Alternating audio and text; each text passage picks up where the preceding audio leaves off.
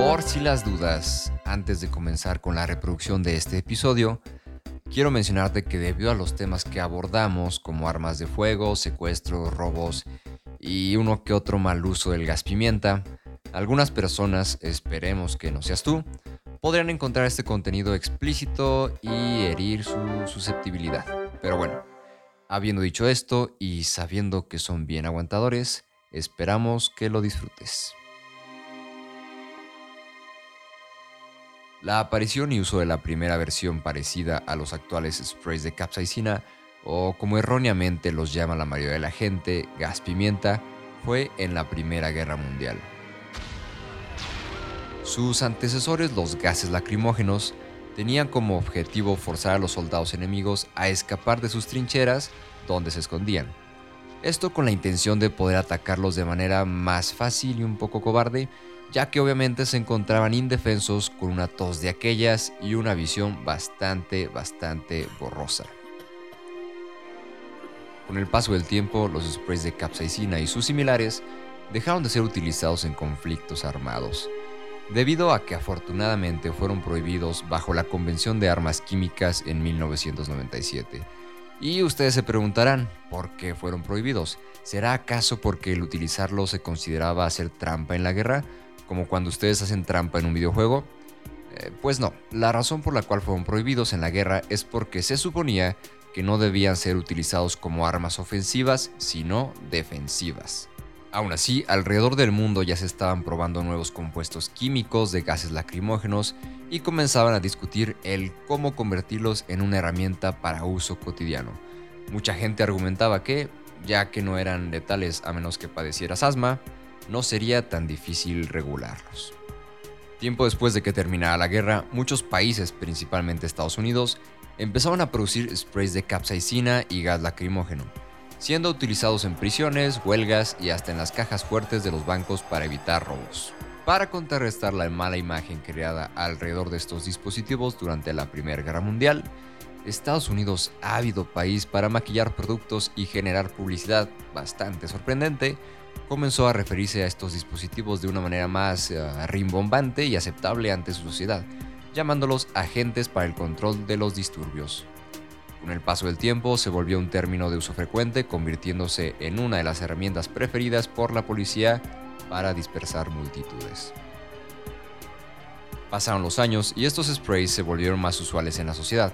En años recientes han sido utilizados y adquiridos cada vez más tanto por oficiales a veces de una manera no muy ética y por civiles a veces no tan inteligentemente. Por un lado se convirtieron en algo de uso común para los oficiales, ya que son una herramienta que ayuda a dispersar una multitud de manera relativamente barata, fácil y muy pero muy irritante. Por otro lado, si son utilizados de manera correcta por los civiles, pueden ayudar a evitar agresiones físicas y en algunos casos asaltos o secuestros. Sin embargo, en la sociedad que vivimos existe mucha desinformación y pensamientos ignorantes los cuales siembran en las personas ideas falsas, como el hecho de hacer creer a los hombres que no necesitan portar un gas pimienta porque son lo suficientemente machos como para utilizarlos, o peor aún, que hacen creer a los que sí lo portan que por el simple hecho de tenerlos, ya sea en su casa o en la bolsa de mano, ya cuenta con un escudo de inmunidad ante cualquier posible agresión, como si se tratase de una vacuna. Sin considerar el más importante aspecto al portar un gas pimienta que es el saber utilizarlo y saber defensa personal. Esta historia ha sido obtenida de BBC News y claramente modificada en redacción para este podcast.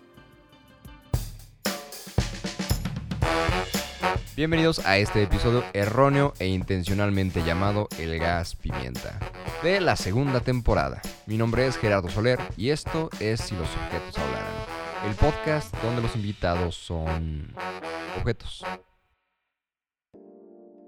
Hola, ¿qué tal? Soy un spray de capsaicina de máxima potencia y sí, Gerardo, sé lo que estás pensando, soy de color rosa. Como puedes verte en un clip de seguridad, soy pequeño y ergonómico pero bastante efectivo. Mi nombre profesional es dispositivo defensivo no letal de efecto irritante a base de capsaicina. Aunque también me pueden llamar spray de OC, spray capsicum O como mucha gente me conoce erróneamente, gas pimienta, por lo cual no nos digan así. No somos gases pimienta. Y por esa parte es la que quiero empezar. ¿Por qué te llaman gas pimienta y por qué es un término incorrecto? Prácticamente es una mala traducción del inglés español. Eh, realmente no soy un gas, porque conoce los tres estados de la materia, el líquido, sólido, gaseoso, y yo claramente soy un líquido. Y tampoco soy pimienta porque no vengo de la pimienta. Más bien, en inglés, el nombre de mi compuesto es pepper spray. El pepper viene del, del red pepper, del, Del chile, rojo. pepper, ok. así es, del red chili pepper, el chile rojo. Y lo de spray, pues en realidad es spray. Entonces lo de gas se lo, se lo fumaron, literalmente. O sea, es como las películas, ¿no? Que en inglés se llaman de cierta manera, muy propia, muy interesante, inteligente. Y claro que, y en a- español... que a todos los títulos les ponen mortal de fuego y línea mortal de fuego, asesina y cosas de ese es tipo. el gas pimienta mortal de fuego. Asesino. Más.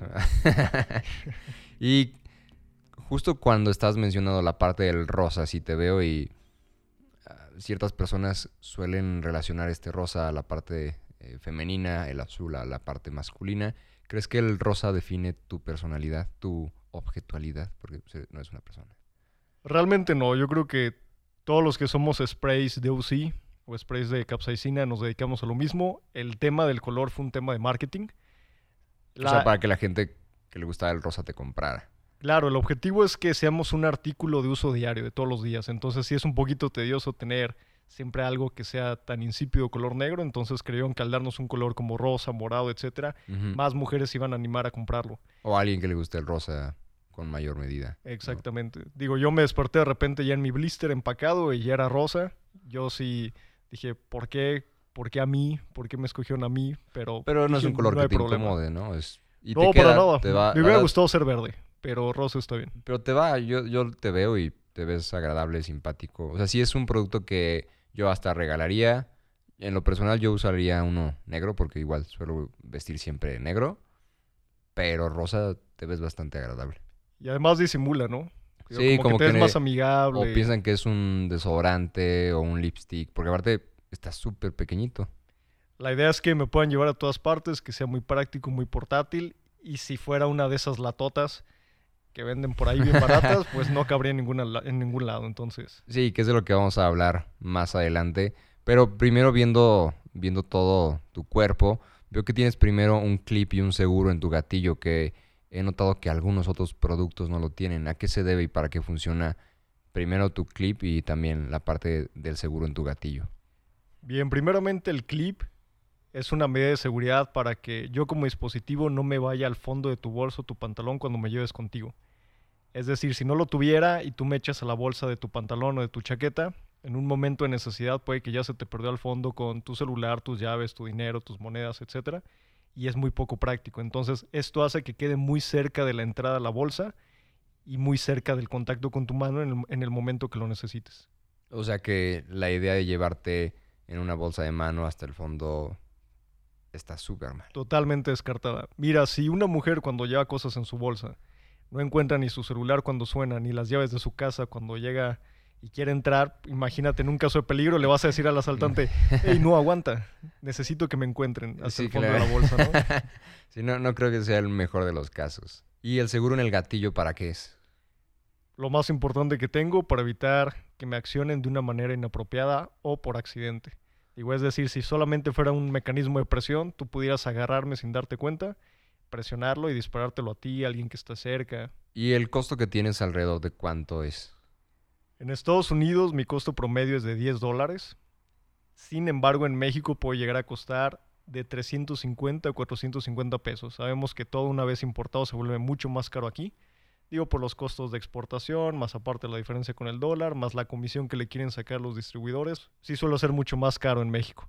Como dato curioso, en Estados Unidos en ciertos supermercados me encuentras hasta en 5 dólares. O sea, eres como el producto que en lo que estás en el súper, en la fila, Donde De están los están chicles, los al ladito las pastas de dientes y al ladito estoy yo. el spray de capsaicina. ¿No quiere llevar un spray de capsaicina para el mal olor? Creo que lo ve así Estados Unidos, ¿no? Como es algo tan fácil y tan común, como que ya te regularizan y te, te vuelven algo del día a día, ¿no? Que aquí en México como que empieza o está empezando a cambiar un poquito. Claro, realmente en Estados Unidos la cultura de utilizarme está mucho más difundida y en México llevo apenas unos 10 años en los que me empecé a introducir en el mercado. Ok. Oye, en la parte ahora, si yo te comparo con tus colegas, otros sprays de capsaicina, ¿cuáles consideras son tus principales características? Mira, realmente soy mucho más efectivo por muchos motivos. El primero es de lo que estoy compuesto. Digo, mi capsaicina de alta concentración pasa por un laboratorio certificado, está testeada. Realmente tiene un índice de Scoville muy alto. Ahorita vamos a hablar un poquito de eso. En adición de lo que estoy hecho, si te fijas como recipiente, soy de un plástico altamente resistente. Soy muy ergonómico, fácil de utilizar y es muy difícil que yo llegase a tener una fuga. En cambio, los demás que son de baja calidad es una latita negra de aluminio chafa que a los dos días te termina toda bollada, que pierde presión y que probablemente en 3-4 meses cuando lo necesites y lo acciones, ni siquiera ya tiene contenido porque ya se volatilizó. Ok, pero por ejemplo los que son de tu misma marca o del mismo rango de calidad, por lo que veo hay muchos que son de un tamaño más grande y tú cabes dentro del puño de la mano. Claro, habemos de muchos tipos. De hecho, hay unos que se denominan de uso personal, como yo. Tengo otros hermanos que son para defensa del hogar, que parecen extintores pequeños, que son recipientes más grandes y tienen alcance de hasta 7, 8, 9 metros. Luego también hay otros que son para defenderte de perros. Hay otros más potentes que son para defenderte de osos. Ah, y he visto que esos de osos los llegan a utilizar en disturbios. Está... Es muy similar. hay otros que son para el control de disturbios, que son específicamente de uso policiaco. Y de hecho hay otro tipo, por ejemplo, que se llama 3 en 1, que sí combina un compuesto que se llama CS, un compuesto que se llama CS, que es una versión en polvo que se puede combinar con, con líquido del el gas lacrimógeno.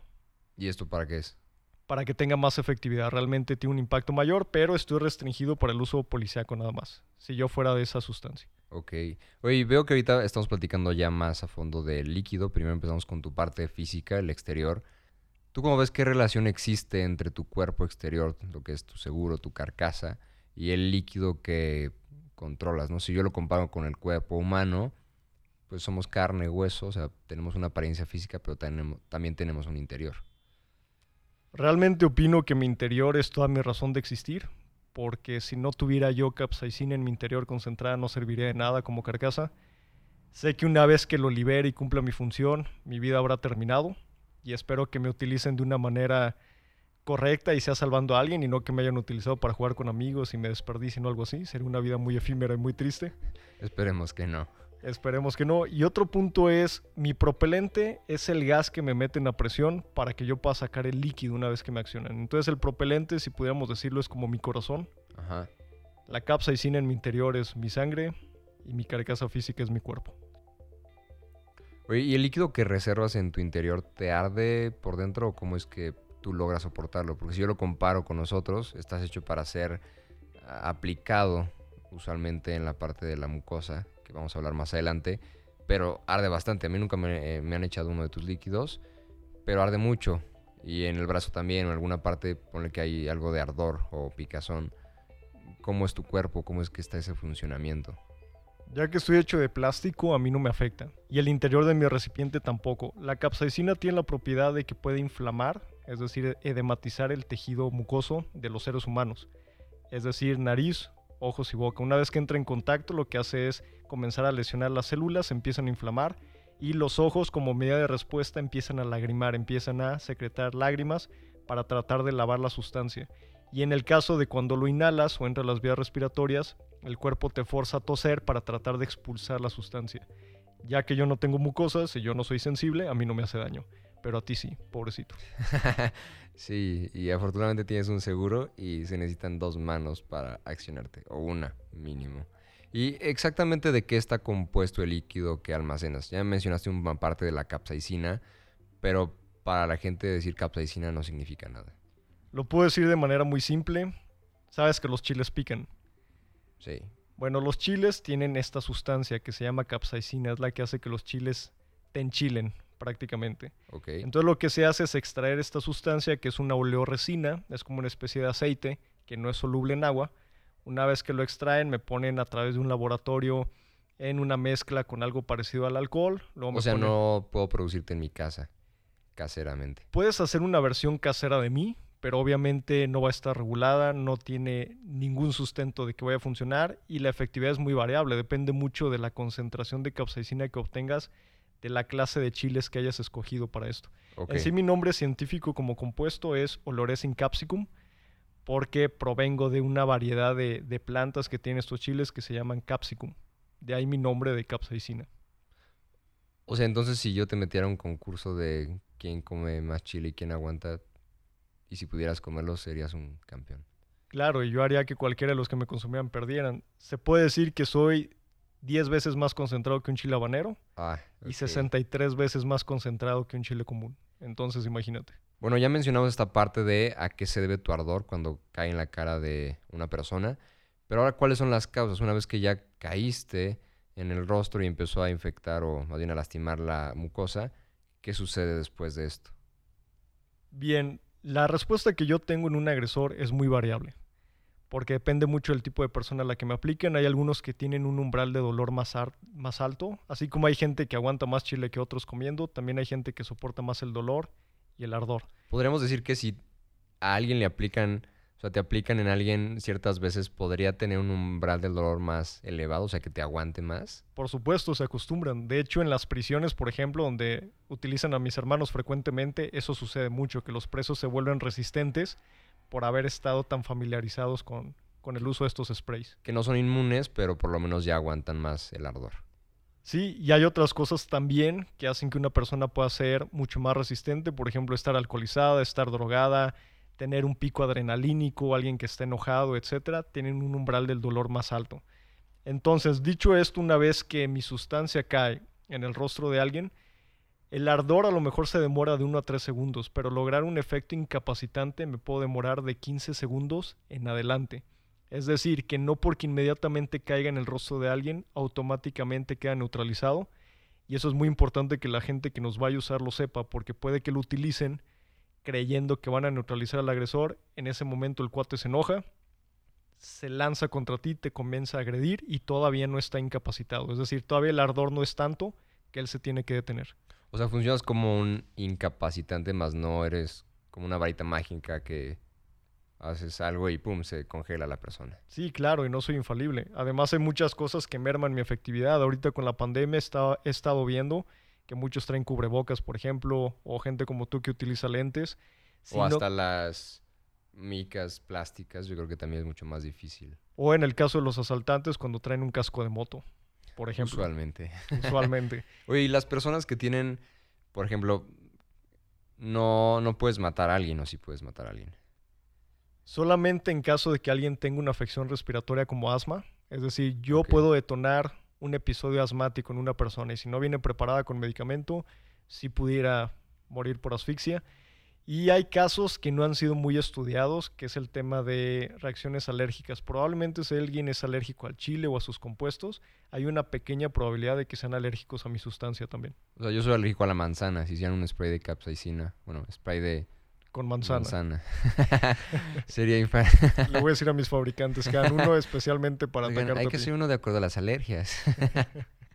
y hablando de esta parte que me estás explicando que son las causas, ya dejamos bien en claro, ya me dejaste claro que no vas a matar a la persona a menos que tenga asma, que es uno en un millón podría- probablemente, y que tampoco dejas lesiones graves si es que estás regulado, ¿no? La parte de tus fabricantes. Pero sí sigue sonando bastante agresivo y de mucho cuidado, lo cual me lleva a la parte de tu legalidad, qué tan legal eres. Realmente no estoy regulado en la mayoría de los países del mundo. México no es excepción. Existe la Ley Federal de Armas de Fuego y Explosivos, pero no habla como tal de los sprays de capsaicina. La única referencia que hace de armas de gas en realidad se refiere a las armas propulsadas por gas como el CO2, es decir, las armas de réplica que disparan diábolos, que funcionan con green gas, etc. Sin embargo, no hay nada que mencione específicamente sprays y, este, irritantes. Hablan de los gases como sustancias peligrosas, pero ya que no soy un gas, pues no estoy regulado. Y aparte también como no puedes o no tienes la capacidad de matar, igual y no eres un arma letal, ¿no? Podríamos decir eso. Claro, por algo me conocen como dispositivo defensivo no letal. Un, un nombre bastante propio y profesional. Y si yo te llevo en la calle, entonces, digamos que estoy en México, voy en la, en la calle y un policía me ve contigo, que traiga en la mano o en alguna bolsa, digamos que me detiene. ¿Me podría retener y llevar a la, a, la cárcel o me podría te podría quitar de mi posesión o cómo funcionaría? Depende mucho del criterio del policía. Va a haber quien te lo quite porque se lo quiera clavar. Comúnmente pasa. Depende mucho del perfil con el que te vea. Digo, solemos decir que la ley es ciega, pero realmente todos utilizan su criterio personal y la forma en que te juzgan. Tal vez si te ven como una persona que a lo mejor te ves medio malandroso, pues sí te van a subir a la patrulla con todo y, y spray pimienta. Pero si es, por ejemplo, una señorita de 18 años, no es algo tan descabellado que lo porte para defensa. Entonces depende mucho del policía. Hay quien te lo vaya a confiscar, hay quien te va a decir que no pasa nada y hay en caso muy extremo que si lo tome como que portas un arma blanca y te quiera consignar a las autoridades. ¿Y entonces cuál sería el escenario legal en el cual yo podría utilizarte? Entramos en todo el supuesto de legítima defensa. Es decir, hay causas excluyentes de delito cuando tú agredes a alguien, cuando estás defendiendo tu vida y tu integridad o tus pertenencias y tus bienes. Es decir, si dentro de la agresión se comprueba que tú estás protegiendo alguno de estos parámetros, automáticamente quedarías excluido. Cabe mencionar que es muy difícil que alguien salga totalmente libre de responsabilidades legales, por lo regular puede haber uno o dos agravantes, entonces se sugiere que no me utilices salvo que sea estrictamente necesario, que tu vida de verdad esté en peligro y que te vayas a echar el flete de una bronquilla legal. Y esto es porque estamos en un país donde la parte de la legalidad y la policía pues es un poquitín turbia, ¿no? A veces. Aquí en Latinoamérica creo que suele suceder bastante. Claro, y lamentablemente la causa por la cual la gente me tiene que utilizar es porque las autoridades no están en todo momento y en todo lugar. No pueden garantizar tu seguridad, tú tienes que hacerte cargo de tu propia seguridad. Y ni modo, eso es lo que nos hace necesarios. Obviamente a nadie le gustaría tener que dañar a otro, causarle dolor o algo como lo que yo causo en alguien, pero si tu vida está en peligro no tienes de otra. ¿Y alguna vez te han disparado? O sea, ¿te han utilizado? Afortunadamente no, de lo contrario no estaré aquí. Verás, aunque el fabricante dice en mi blister que yo puedo ser utilizado 35 veces, en realidad se refiere a que en un solo evento, si hay múltiples agresores, múltiples personas, me puede disparar varias veces. Pero una vez que ya me utilizaste, lo recomendable es que me deseches, porque puede que con el tiempo yo pierda eh, presión. Una vez que mi sello, este, mi válvula ha sido activada, ya no es igual de efectiva. Entonces, una vez que me activas en una persona, es mejor que me descargues, porque también entre más sustancia tiene más efecto en el agresor. Tú utilízame hasta que me vacíe y entonces yo podré partir al otro mundo muy feliz. Hola, ¿qué tal? Soy Gerardo Soler y quiero hacer una breve pausa para platicarles un poco de Safety Program, empresa la cual nos asesoró en el contenido de este episodio. Safety Program es un programa social en el cual les enseñan a las personas a vivir de una manera mucho más segura. Aquí podrás aprender cómo protegerte de situaciones de riesgo como agresiones físicas, asaltos, robos, extorsiones, secuestros y entre otros eventos adversos. Por ser uno de nuestros amados podcast escucha, te otorgamos una beca del 100% en Safety Program, dándote acceso a un mes de clases de defensa personal gratis. Y bueno, adicional a esto, te queremos regalar un 15% de descuento en la compra de cualquier spray de capsaicina marca Sabre. Para ser acreedor a uno de estos descuentos, solo tienes que mandar un mensaje directo, como bien lo llaman DM, al Instagram del Capitán Kevin Estrada, arroba cap Kevin Estrada, escribirle que te interesa la beca o comprar el spray de capsaicina y mencionar el código objetos-safety el link de Instagram del Capitán Kevin Estrada lo vamos a dejar en la descripción del episodio para que puedas acceder de manera más fácil. Habiendo compartido contigo esta valiosa, benéfica y grandiosa información para tu vida, seguimos con el episodio. La beca del 100% solo aplica a personas que vivan dentro de la capital potosina. La compra y envío de los sprays de capsaicina es para toda la República Mexicana a partir del 15 de marzo del 2021. Ambas promociones son válidas durante todo el año 2021. Ustedes, queridos podcast escuchan, nos disculparán si son de otra parte de México, del mundo o de otro planeta. Esperamos más adelante poder ofrecerles promociones que apliquen en su localidad. Aún así, esperamos que este episodio les sea de utilidad y diversión. Ahorita llevamos un poco platicando y me vino muy a la cabeza cuando las personas te hablan o, no se acuerdan de tu nombre o te dicen de otro nombre. Por ejemplo, a mí a veces me han llegado a decir Ricardo porque suena similar a Gerardo. Entonces, para que esté más claro y cómodo, quiero saber si te puedo seguir diciendo gas pimienta, que es como la gente te conoce, o spray de capsaicina, o dispositivo defensivo no letal de gas para el uso de los disturbios de no sé qué cosas. Mira, considero que está bien que me digas gas pimienta porque es como la gente me identifica y ya que el objetivo es que la gente pueda aprender de una manera simple, te puedo seguir. Está bien que me pongas ese apodo. Ok. No importa. Muy bien, gas. Oye, y recordando entonces la parte de mi entrenamiento con el capitán Kevin para aprender a utilizarte, utilizamos un dispositivo similar a ti, pero era azul que soltaba agua, o sea, no era, no era un líquido de capsicum.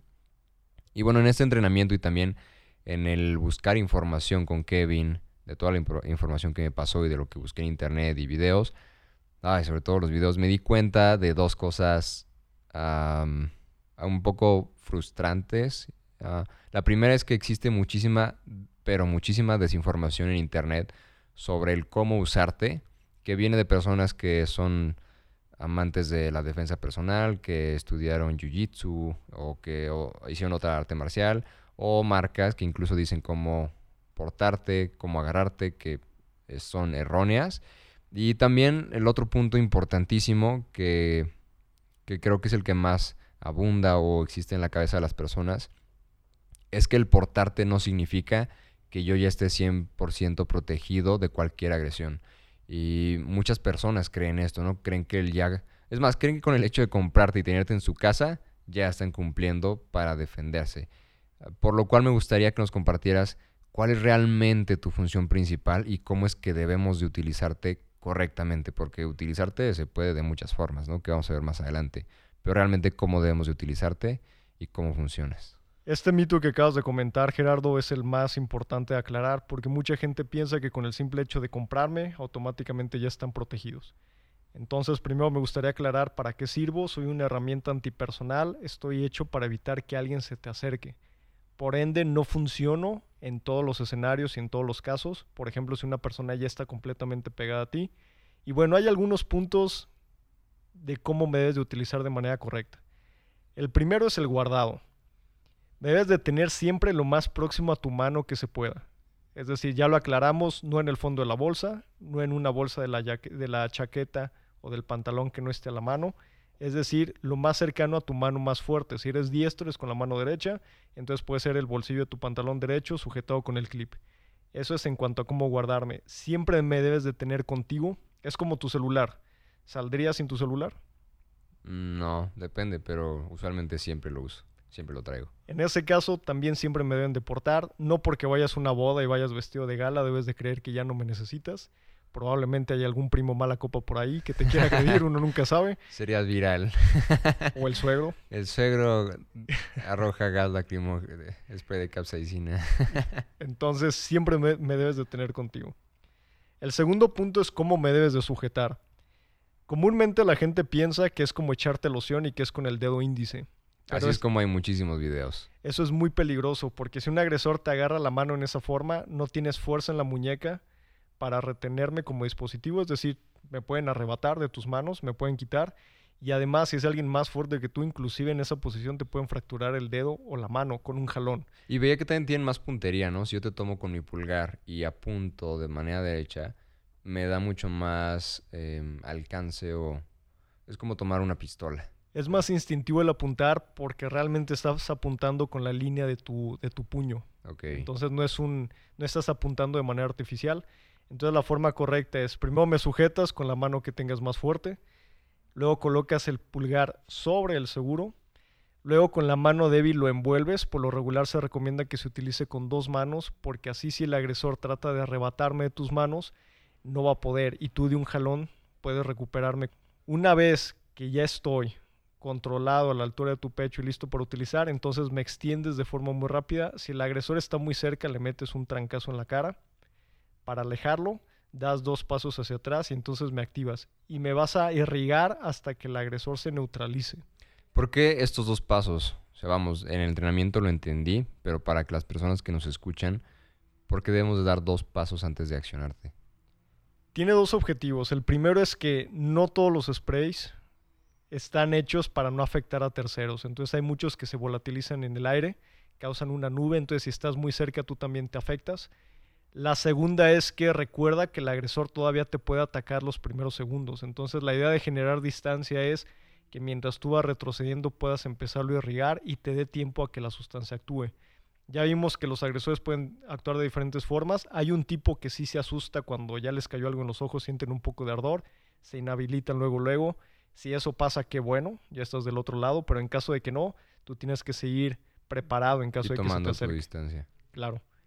Luego el siguiente punto es cuándo me debes de utilizar. Yo estoy hecho para ser utilizado en una situación donde un agresor está entre dos metros y un metro y medio de distancia, o menos, que sea una agresión inminente o real, es decir, que estás seguro que, que, te van a atacar, o al menos lo sospechas demasiado, y que además sea una persona que sí le puedas dar directamente en la cara. Como te decía, si trae lentes, cubrebocas, un casco de motocicleta y es más inefectivo, pues suele no funcionar.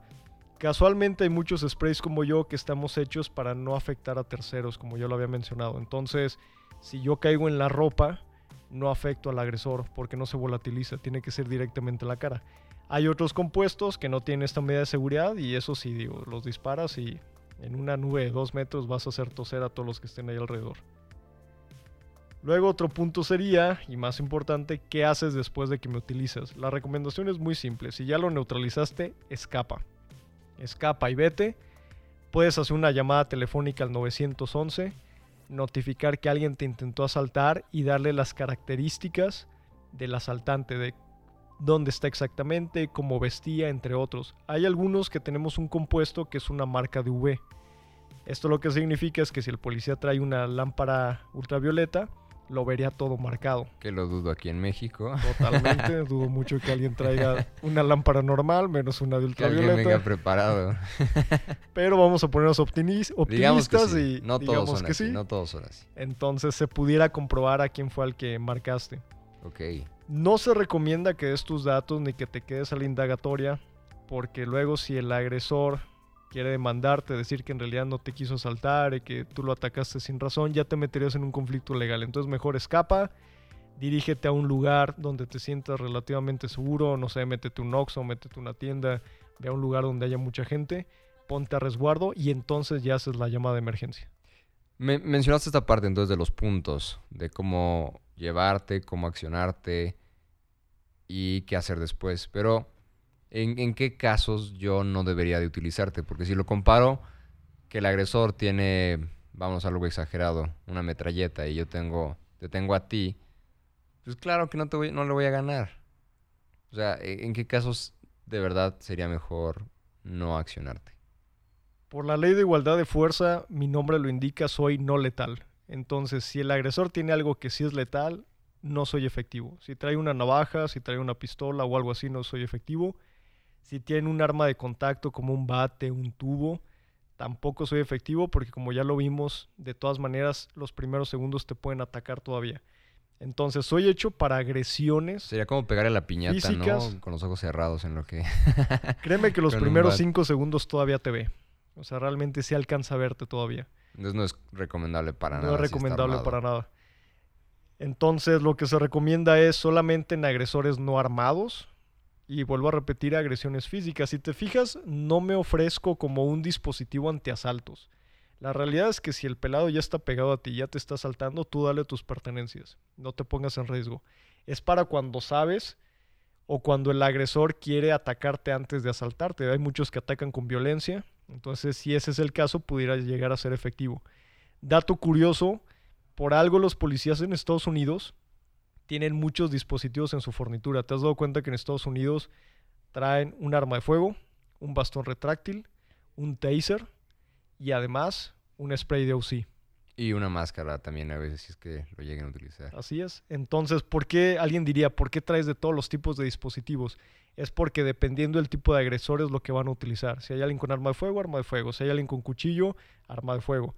Si hay alguien que pues solamente está amenazando con un con algo contuso, utilizan el bastón o a mí como spray. O si es una persona de la tercera edad. De la gravedad de la acción que pueda llegar a ocurrirse, es la manera en la que se actúa. Exacto. Lamentablemente como civiles pues no es la idea que traigan todo el repertorio, pero que si me traen me sepan cuándo sí utilizar y cuándo Una gabardina de Matrix que abren y así. como- Exactamente. Oye, entonces en resumidas cuentas, para ver si entendimos todo este aspecto del cómo traerte y utilizarte, como punto número uno es el siempre debo de traerte, el número dos te tengo que traer en un espacio accesible, ya sea en la mano eh, buena o la mano que utilizo más. Número tres, te debo de utilizar en las circunstancias correctas, o sea, que haya una agresión inminente. Y número cuatro, que tengo que aprender a quitarte el seguro para poder accionarte, ¿no? Correcto. Y hay un último punto, considero uno de los más importantes, que es el entrenamiento constante. Tú ya pasaste por un entrenamiento, te diste cuenta que una vez que te familiarizas conmigo es mucho más fácil estar seguro que si algún día me necesitas lo vas a poder utilizar. Esta es la, la parte más complicada de hacer entender a la gente, que la gente piensa que con comprarme es suficiente. Tienes que entrenar, me tienes que manipular, tienes que acostumbrarte a aportarme contigo, tienes que recrear muchos escenarios mentales, tú mentalmente ponerte en situaciones de riesgo y tratar de prever cómo accionarías. Porque el cerebro se suele paralizar cuando está en situaciones nuevas, de peligro, desconocidas. Entonces, si tú ya estás entrenado mental y físicamente por utilizarme, hay un mayor porcentaje de probabilidad de que en caso de peligro no te vayas a petrificar, que es lo que les sucede a la mayoría. Digo, lo traen muy contentos y en el momento que en el malandro les dio miedo, se petrificaron y ni siquiera me utilizaron. Entonces, si lo comparo esta en cualquier otra actividad, primero la más obvia es el utilizar un- una pistola, ¿no? He visto que las personas que, los oficiales, tienen que entrenar, ¿no? Cier- cierta cantidad de disparos y esa es la parte como de seguridad. Pero luego nos vamos a la parte de paracaidismo. Tienen que realizar tantas, eh, tantos vuelos para poder ya ser profesionales. Luego vamos a la parte de jugar videojuegos, luego la parte de jugar fútbol. O sea, siempre es un entrenamiento para el momento en que tengas que competir o que tengas que utilizarlo, estés listo. Entonces, yo creo que suena tan obvio, ¿no? Ese hecho de el saber utilizarte y practicar, pero esa obviedad no existe a veces. Claro, además soy una extensión de la defensa personal, no un sustituto. La gente suele pensar que es o entrenas defensa personal o me utilizas y no es así. En realidad es, soy una extensión solamente, sí debes de aprender defensa personal. De hecho, considero que todos los seres humanos, desde niños, desde primaria, se les debería enseñar autoprotección, prevención y defensa personal. Eso como currícula clave en las escuelas para que puedan crecer ya con una cultura de la prevención y la protección. Pero si no tienes el conocimiento, entrénate. Y a mí se me conoce como un igualador de fuerza. Es decir, si tienes un pelado que mide 2 metros, pesa 95 kilos de pura masa muscular y está frente a una persona más débil, obviamente el utilizarme sí le puede dar la ventaja. ¿Qué tipo de personas consideras que deberían utilizarte? Y, esta pregunta la hago porque no entiendo esta parte de la sociedad en la que vivimos, donde existe una cultura muy machista, en la que los hombres creen que no deberían de utilizarlos porque eh, esta frase, ¿no? Ellos se las pueden con los putazos, que es para mí una frase súper ignorante y aquí sí cabe la palabra decir pendeja. Y luego irracionalmente existe la creencia en las mujeres que no las usan, o sea, que no te utilizan a ti porque se ven poco femeninas. Y creo que no es una idea de qué tan macho, qué tan femenino, masculino te veas, sino es el hecho de tu seguridad. Respondiendo a tu pregunta sobre quién debería de utilizarme y adquirirme, mi respuesta es todo aquel ser que pertenezca a la raza humana. ¿Tú perteneces a la raza humana? Sí, todos. ¿Tienes uno de mis hermanos? No. Deberías. Debería. ¿Por qué? Porque estamos hechos para tratar de evitar agresiones físicas y todos los seres humanos están expuestos a una agresión física. Te pongo un ejemplo. Si alguien que ha tenido hermanos pequeños o hijos pequeños y los deja solos cinco minutos, puede que ya se estén agarrando del chongo, ¿no? Entonces, inclusive en un entorno como un hogar hay agresiones físicas, en la calle mucho más. Y las agresiones no obedecen ni contexto social, ni el país en el que vivas, ni en qué circunstancias estés. Entonces, siempre deberías de estar prevenido y protegido. Hay que entender que yo te puedo llegar a salvar de algo tan grave como perder la vida, como quedar paralítico, como el hecho de que porque te estrellaron un objeto en la cabeza quedes con alguna incapacidad. Realmente tu vida es la que está en juego. Y ya que con tu vida no se juega, sí o sí me tienes que utilizar. Afortunadamente la cultura ha cambiado y cada vez tengo más aceptación. De igual manera hay un mayor porcentaje de mujeres que me adquieren con mayor frecuencia día con día. Y en el caso de los hombres es entender que es precisamente para evitar una agresión física. Sin importar qué tan bueno seas para los trancazos, te estás arriesgando. Y, pues que arriesgues a las personas que van contigo también. Totalmente. Entonces, seas hombre, seas mujer o del género que te identifiques, debes de utilizarme. Y en esta parte coincido contigo bastante, la verdad, porque es la parte de cuidar tu vida, ¿no? Y preparándome para este episodio encontré muchísima información que me gustaría leerte y compartir con nuestros podcast escucha. Por ejemplo, en el 2018, según el reporte de incidencias delictivas del Observatorio de la Ciudad de México, por sus siglas OCMX, en la Ciudad de México en promedio se registraron 248 delitos en 24 horas. 96 personas son robadas con violencia y 44 son robos a negocios comerciales. Cuatro de estos son homicidios dolosos y 20 son robos a casas. Entonces, esta información se me hace súper dura, pero después encuentro más información donde de acuerdo a cifras con el INEGI en el 2018, en todo México se registró un total de 10.775 delitos de robo o asalto en la calle por cada 100.000 habitantes. Y somos mucho más que 100.000. Entonces esto es para que hagan una relación de por cada 100.000 personas hay 10.775 delitos, o sea, 10.775 personas que sufren una agresión. Y de todo esto hay que entender que estos registros no contemplan los que no son reportados por miedo o porque las personas no confían en la policía mexicana. Y esto, de acuerdo a la encuesta nacional de victimización y percepción, conforman el 93%. O sea, imagínate, es, hay más cantidad de personas que están siendo agredidas, más que estas 10.775 delitos que no se están reportando y que no están defendiendo o salvaguardando su vida, que lo podrían hacer.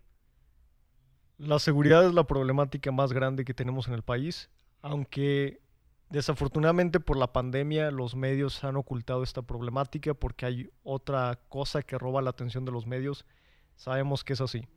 Es entender que yo no puedo prevenir el 100% de las situaciones de riesgo a las que alguien se puede exponer. Funciono para un número muy reducido de cuestiones de, de riesgo, que es estrictamente una agresión física pero que esto sirva como un incentivo para que las personas busquen conocimiento sobre cómo protegerse de todo lo demás.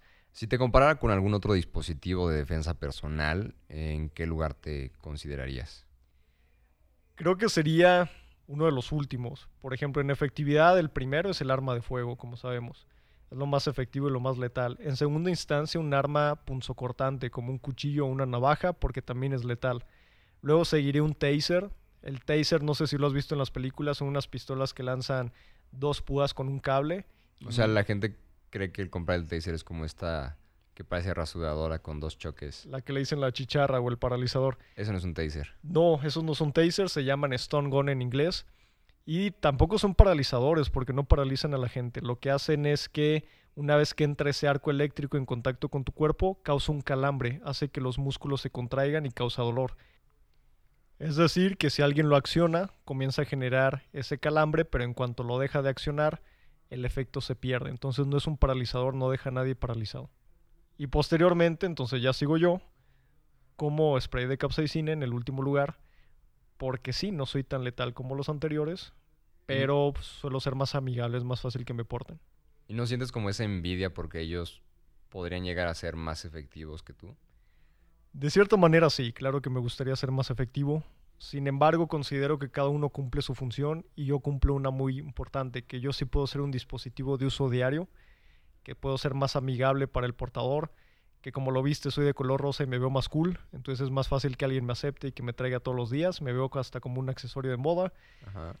Muy importante aclarar que no me use nunca como llavero. Si bien el fabricante me pone un arito para que pongas las llaves conmigo, no se recomienda porque las llaves se pueden atorar con, tu ropa al momento de sacarlas. Entonces, no, no me usen como llavero, aunque parezca llavero.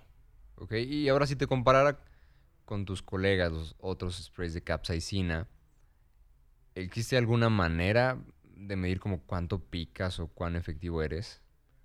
Sí, en los laboratorios donde nos hacen utilizan una referencia que en inglés es HPLC, se refiere a High Performance Liquid Chromatography, que para no rebuscarlo mucho es lo que mide qué tan concentrados en capsaicina somos, es decir, qué tan efectivos.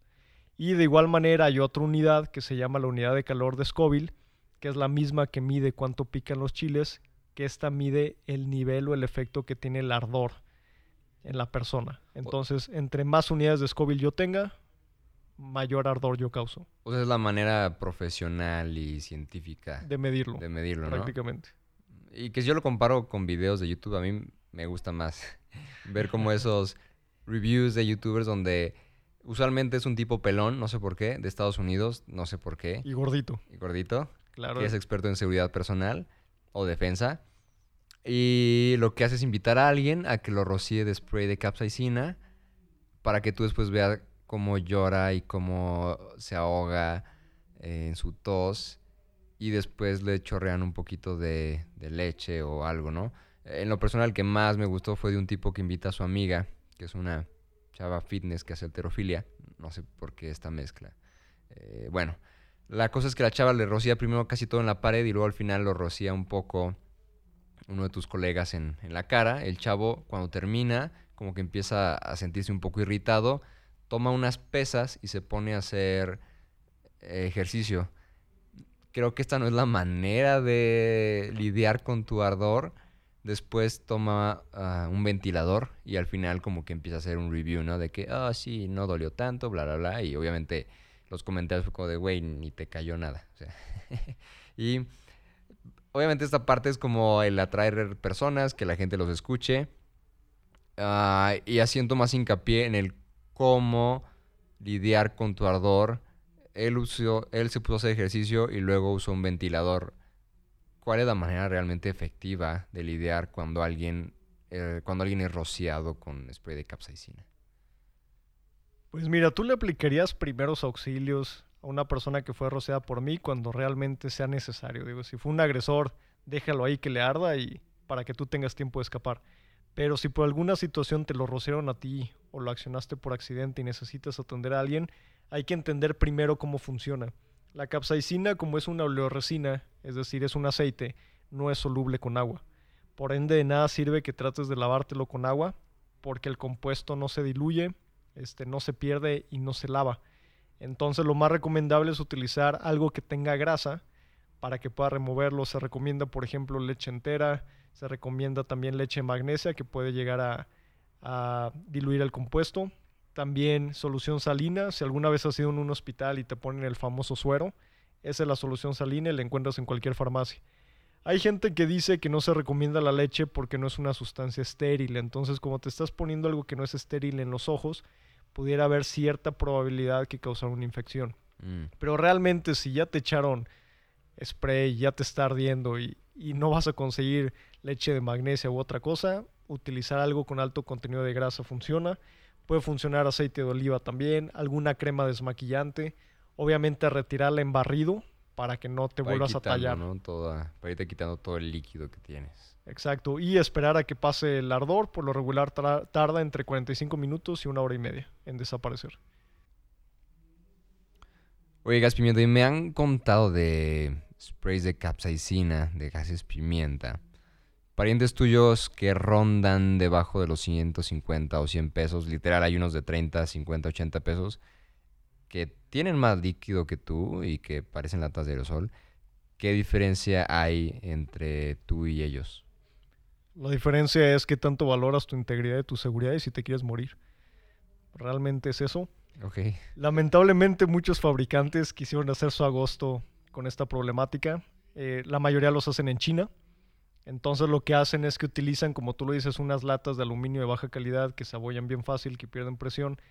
Y en realidad gestionar el, el compuesto de capsaicina no es difícil. Tú lo pudieras hacer en tu casa con un kit de laboratorio pequeño pero al no estar regulado, y no pasar por laboratorios, la efectividad no se puede medir. Probablemente haya unos que sean más efectivos que otros. De igual manera, no tienen dispositivos de seguridad. Si has visto, algunos tienen incluso una boquilla que parece la de los perfumes. Esa puede girar, no sabes hacia dónde está apuntando, te puedes disparar en la cara. Otra cosa que tienen es que estos sí disparan literalmente en spray. Es como, una loción. Como una loción. Tienen un alcance de 30 centímetros nada más. Y tú vas a terminarte fumando e inhalando el 50% de lo que disparas. Oye, qué bonita loción, es de... Exacto, no la recomiendo. O sea que no sirven, o sea, no es algo que recomiendes. De ninguna manera. En ciertos escenarios puede servir como disuasivo si te va muy bien. Que el tipo pues siente ese tipo de picor de inmediato y, se neutralice.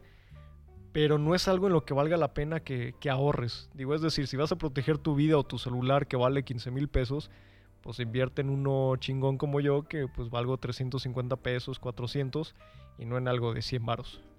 Debo de agregar también que muchos vienen muy diluidos. Entonces, para esas gracias, mejor échale tu agua de limón, esa que traes en tu termo. Y yo creo que le va a causar más, efecto. de la experiencia que tienes y lo que has escuchado, ¿cuál es el mejor escenario al utilizarte correctamente ante una agresión? Alguna vez me enteré de un caso, fue un intento de secuestro. En Ciudad de México iba una chava a la parada del camión, se dirigía a la escuela. Cuando iba caminando se da cuenta que un vehículo la venía siguiendo, se detiene a escasos metros de ella y se bajan dos sujetos ella automáticamente saca su spray de la chamarra, de la bolsa de la chamarra, se da la vuelta y comienza a activarlo hacia uno de los agresores. Como era un spray bueno, uno como yo, tenía un alcance de 4 metros, entonces lo pudo utilizar. El agresor cuando sintió que algo le echó a los ojos, entró en pánico, inmediatamente se tiró al piso, empezó a gritar y el otro compañero que iba con él, en lugar de perseguirla, fue a ayudar a su amigo y se volvieron a subir al vehículo. En este caso fue un secuestro frustrado por alguien que lo supo utilizar correctamente. En esa persona que dices de alguien que lo supo utilizar correctamente, se nota claramente que hubo un entrenamiento y que sabía que posiblemente podría llegar a suceder. No sé si sepas más de la persona eh, en torno a por qué es que sabía utilizarlo, por qué se empezó a involucrar en ello.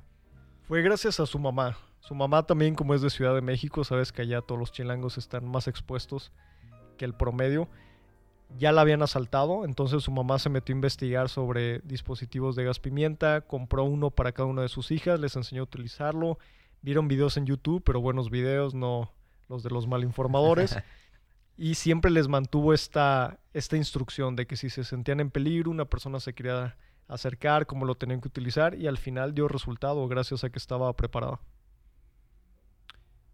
¿Y qué tan probable es que al usarte no podamos evitar ser agredidos? Muy probable.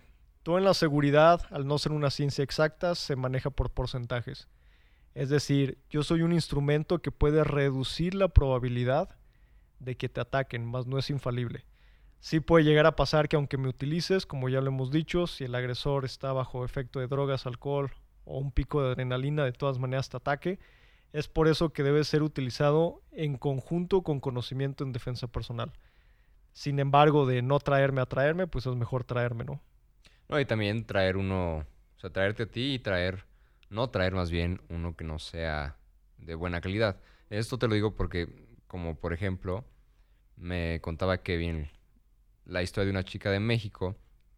Ella traía uno de estos de 50 pesos y cuando la asaltan en la calle, toma este spray de capsaicina y en lugar de rociarlo al asaltante, pues como no estaba regulado y no tenía nada, era como una lata de aerosol, ¿no? Entonces, literal, el disparador estaba apuntando a su cara, ella se termina rociando todo el spray de capsaicina en la cara, el sujeto, al ver que iba a hacer esto, se encabrona todavía más, le arrebata el spray de capsaicina, termina de rociárselo y le roba sus pertenencias. Entonces, si comparamos la historia de la defensa personal, el saber utilizarte y el tener una buena calidad, con el no saber defensa personal, el no saber utilizarlo y el tener uno de pésima calidad, pues el escenario, el escenario cambia abismalmente. Radicalmente. Digo, ella puso en riesgo su vida y pudo haberla perdido por no tener el conocimiento correcto. Oye, ¿te han utilizado para alguna otra cosa? Javier, uno de los que nos escuchan, de nuestros podcasts escucha, nos compartió una historia que cuando estaba en, no sé si en secundaria, prepa, espero que no haya sido en carrera porque ya suena muy inmaduro, pero una persona de su salón eh, accionó uno y dice que todo su salón empezó a toser y llorar. Él dice que fue divertido. A mí me hubiera encabronado y no me hubiera gustado, gustado estar en esa situación. pues mira, me han contado unas más de terror. Me han platicado un mito, no confirmado, de que en las cárceles me suelen utilizar inclusive en el recto de los presos. Entonces los usos que me pueden dar es muy variado He conocido personas en los reviews de Amazon digo, aunque soy un spray, me gusta a veces meterme internet. Y hay una persona que creyó que era un condimento por ser pepper spray. Entonces el se, gas lo, pimienta lo... se lo echó a la comida y pone un review pésimo de, eh, yo no sé por qué lo recomiendan tanto, ni supo tan bueno. En cuanto me lo comí me empezó a calar la garganta, empecé a llorar, etcétera. Entonces, Pues claro, decía gas pimienta, es como, ah, la pimienta pero en gas. claro, digo, yo creo que en este caso fue una Karen en Estados Unidos, pero, Posiblemente una que... pero en México pudiera ser cualquier otra persona también. Ok, entonces hay que entender que es, hay que saber utilizarte y también utilizarte para las cosas adecuadas. Correcto. ¿Qué consejo le darías a las personas que quisieran adquirirte para proteger su vida? Primero, que tomen la decisión de aprender defensa personal. Segundo, que me compren de una marca buena. En este caso, de la marca que yo estoy hecho es Sabre y es la más recomendada porque es muy profesional. La tercera, que aprendan a utilizarme también de manera correcta, que siempre me porten consigo y sobre todo que tengan mucho criterio en cuanto a dónde soy efectivo y dónde no lo soy, que nunca se pongan en peligro, que no pongan en peligro a otras personas y que me ayuden a cumplir mi función de vida, que es proteger la vida de alguien. ¿Y sientes que estás preparado para el día que tengas que ser utilizado? Claro, prácticamente nacimos listos. Desde el momento que me ponen en el blister, yo ya estoy listo para ser utilizado. Espero que eso nunca ocurra, porque soy de esos objetos que a todo mundo le gusta tener, pero que ojalá que nunca lleguen a utilizar. Entonces, si nunca soy utilizado, estoy bien con eso. Obviamente estaría muy fregón que me usen ver la acción y hacer sufrir al otro, pero pues bueno, Ojalá que no te utilicen en un colegio o para preparar comida ni con un reo, o con un youtuber de reviews. gordito pelón. ¿Has soñado con el día en que pudieras llegar a ser utilizado? Vamos, esto lo hago porque creo que como personas tenemos sueños, tenemos metas y desde, desde que nacemos como que nos empiezan a inculcar el tú vas a hacer esto y vas a crecer así, vas a empezar a hacer este tu estilo de vida, ¿no? Y vamos creciendo y empezamos a moldear nosotros nuestros sueños, nuestras metas, empezamos a, a lograrlas. Pero tú, un spray de capsaicina, pues ya naciste para esto, ¿no? O sea, tu sueño tal cual es defender a la persona, pero me causa curiosidad, ¿no? Esta parte de si has llegado a soñar con el día en que te fueran a utilizar. Mira, mi sueño es poder estar en las manos correctas de la persona correcta en el momento correcto. Sé que una vez que me utilicen voy a dejar de existir, entonces quiero que sea una existencia que haya valido la pena. Sueño también el hecho de que la persona que me utilice pueda realmente proteger su vida. Yo soy tan efímero como la vida de alguien. Si yo no estoy en las manos correctas en el momento correcto y esa persona me necesitó y no estuve con ella, lamentablemente esa persona puede perder todo lo que tiene. Y de la misma manera en el que mi sueño puede morir, también el sueño de esa persona que no se cuidó. Probablemente es una mamá que tiene hijos, que no van a volver a verla. Probablemente es un papá trabajador que quiere proveer a su familia, que tampoco no va a estar. Posiblemente sea una doctora que salva vidas y en estos tiempos de COVID es muy necesaria y de repente el mundo pierde sus talentos. Probablemente sea una chica universitaria que quiere graduarse de la universidad, cumplir sus sueños y tampoco va a vivir eso. Entonces, si llego a ser una herramienta que permita que alguien más pueda cumplir sus sueños, entonces mi sueño se habrá cumplido también.